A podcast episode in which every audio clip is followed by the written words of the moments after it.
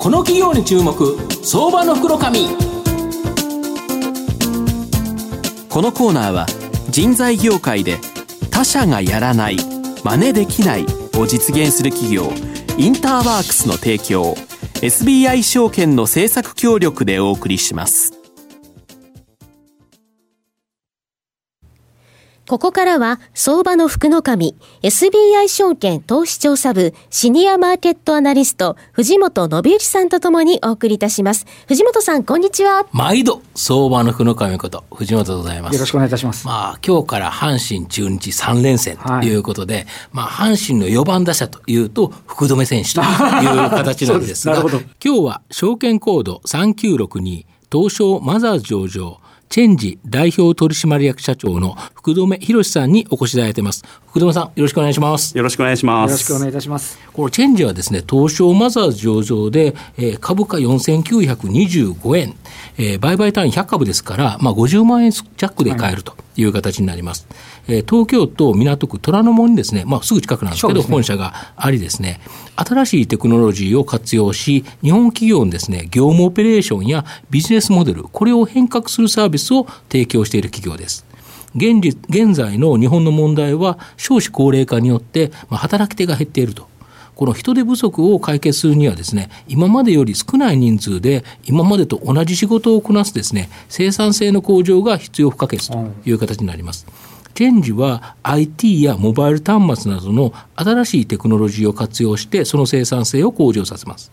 実際に業務を行っている現場を観察してですね、どのようになテクノロジーを組み合わせればですね、生産性が向上するのか提案して、これを作り上げるという会社になります。また東京メトロや伊藤忠全日空など業界のトップクラスからですね、えスタートして同じ業界に横展開です。広めるフラッグシップモデル戦略。これを取っていると、まあ、今後ですね大きな期待が成長が期待できる、ね、まあ、それこそ東証マザーズの4番打者になってほしいような銘柄、まあ、福留社長なんですが、えーまあ、あの御社はですね、企業の人手不足をこの IT やモバイル端末など新しいテクノロジーによって、まあ、解決するサービスと言われるんですけど、ちょっと具体的に教えていただきたいんですが。はい、あのー、先ほどですね、はい、えー、名前が挙がりました東京メトロさんの事例なんですけれども、あの東京メトロさんで、はい、あの地下鉄の営業が終わりますと、はいはい、そのトンネルの点検をするんですね。はい、でそのトンネルの点検をするときに、昔はですね、うん、その紙を持って点検員がですね、紙にこう一個一個チェックして、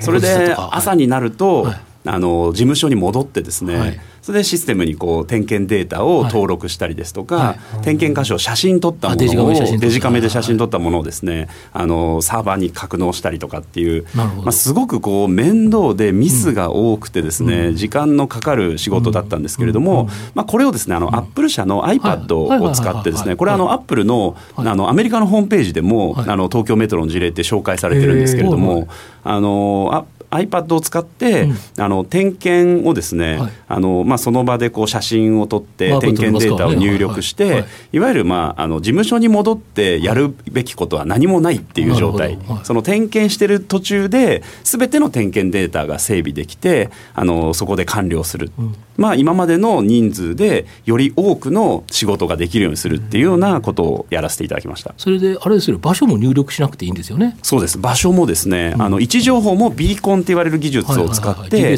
はい、自動でですね、あの取りますので、場所場所の情報も今まではですね、あのすごく細かいキロ定っていう、あの専門用語があるんですけれども、その何キロ何メートルのところところらへんで、あの右方向とかっていう感じで登録してたんですが、で結局わからないんですね場所が、後々見た時に写真見たら同じような写真ですからね。そうですそうですそうです。なのでそれを自動で正確に撮るっていう、そういったこともやっております。これはすごく楽になって、はい、要は今まで何何人もかかってたものがものすごく人数少なくできるとい。うことですよね。そうですね、はい、なるほど。あとその東京メトロとか伊藤忠全日空など業界トップクラスからスタートしてその同じ業界にです横展開で広めるこのフラッグシップモデル戦略。この理由をですね教えていただきたいんですか。はい、えー、まずですねやっぱり、うん、その業界ナンバーワンの影響力っていうところでして、うんうん、あのやっぱり一番ってすごく価値があってですね、あの例えばあのこう一番日本で一番高い山って富士山ですと、はいはい、じゃあ2番目に高い山ってどこですかって聞かれると、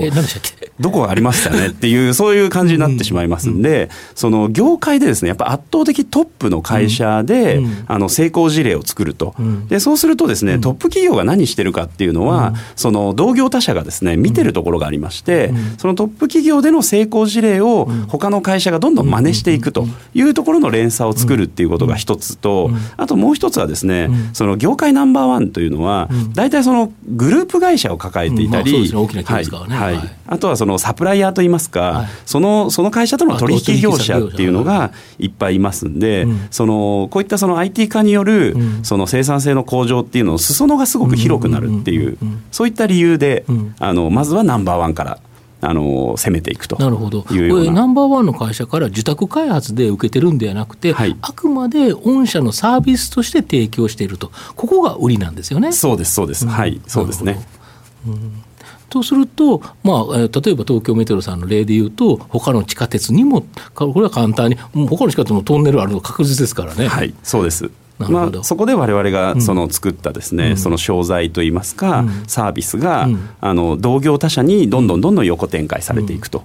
とするとあれですよね同業他社に売ってるものっていうのは、はい、基本システムだから、はい、同じもの大体売ってるわけですよね。そうです、はい、とするとそれは作るのお金かかってないですよね。最初のやつは当然開発するのにお金がかかって、まあ、利益率若干低いかなとい。うことだと思うんですけど、次売るやつは、まあ、ぶっちゃけた話ただでできたものを売ってるだけなんでものすごく利益率が、まあ、ただで言うとちょっとね。社長なんか買う変買う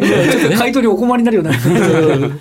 まあそうですけどね、だけどそうですよ、利益率は上がっていくということですよね。利益率がどんどん上がっていくモデルです。はい、ちなみに商社っていうのはどんな仕組みをお売りになってるんですか？商社はですね、あのこれ総合商社がお客様なんですけれども、あの商商社マンの働き方を変えるっていうところでですね、商社マンってすごくあの機密性の高いデータをあの取り扱うんですね。その事業投資先のすごくこう機微機微なその人事情報だったりですね、そのあの損益に関する情報だったりっていう、でそういったそうなくしたらまずい情報を、あのこう扱う割にはですね、もう本当にいろんなところに飛び回るので、その会社に行かなくてもあの出張先であったり、お客様先であっても、その会社にいるのと同じような環境で仕事ができるっていうところをですね、あのまあ我々が準備して、今まあその働き方改革っていうキーワードで話題になっています伊藤忠商事さんですとか、そういうところであの全社員にそういったそのセキュアに安全にあの外でも仕事ができる仕組みっていうのを提供させていただいてます。でそれこそそれをなくしたりなんかするともうそれセキュアだからもう見れないという形にそのパソコンとかそういうものには入ってないという形になってそうですね。そうですね。はい。御社がやっぱそこのところに食い込んでいけてるっていうのはやっぱり御社のその技術力が高いっていうことが認められてるって話になるわけですよ単純に、そうですね。そうですね。はい、なるほど。あと3つ目の質問なんですけど最近のトピックスちょっとお聞かせいただきたいんですが。はい。あのちょうど昨日なんですけれども昨日あの今期、はい、えー、2017年9月期のですね、うん、あの業績予想を情報修正させていただきまして、うん、えー、まあ、営業利益であの30%ぐらいのですね、ね、アップをすると。でまあ、今、先ほどちょうどご紹介いただいた通りですね、うん、そのフラグシップモデルでどんどんその顧客が増えてる状態でですね、営業コストが低い割には、あのどんどんあの案件が増えてる状態ですので、まあ、今後もこの好業績のですねトレンドっていうのはどんどん続いていくかなと。いう感じです。この好業績で儲かったお金をまた次のシステム開発でまた違うシステムを作っていくというところで、はい、また金の卵はどんどん生まれていくということですね、はい、生み出していきます、生み出していくということですよね。まあえーと、4つ目の質問なんですけど、御社の今後の成長を引っ張るもの、これを教えていただきたいんですが、はい。えっとまあ、3つありまして、ですね。1つはあのいわゆる人工知能、あの AI を使ったですね、うん、自動化ですとか省力化、うん、まあ、とにかくこの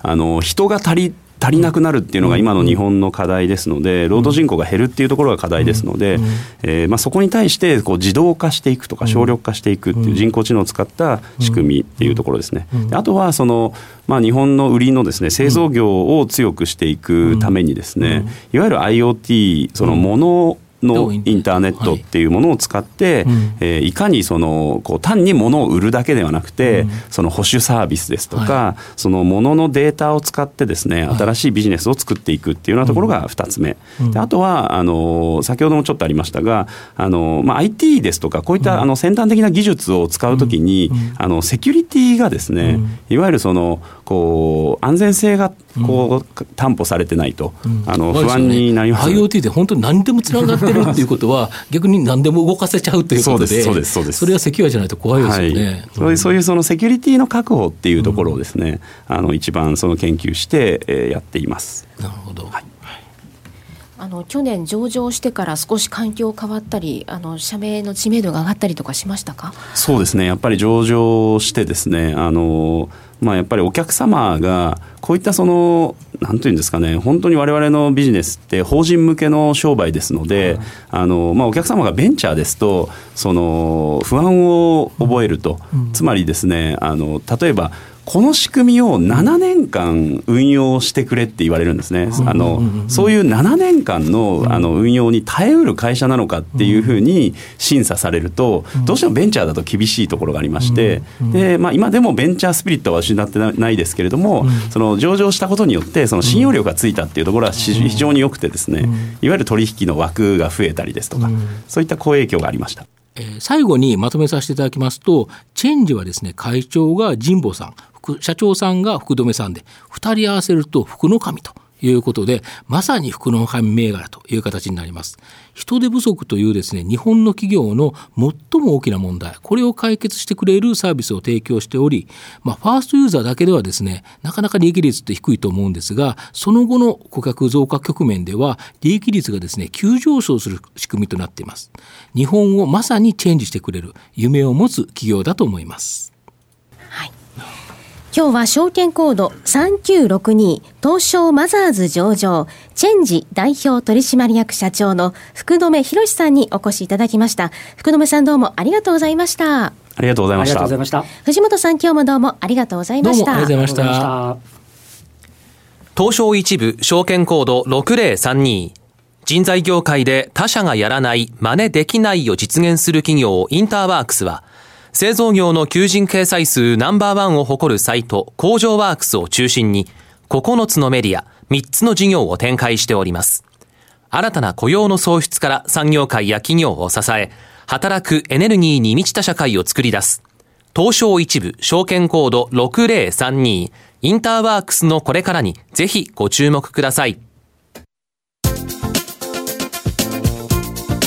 この企業に注目、相場の福の神。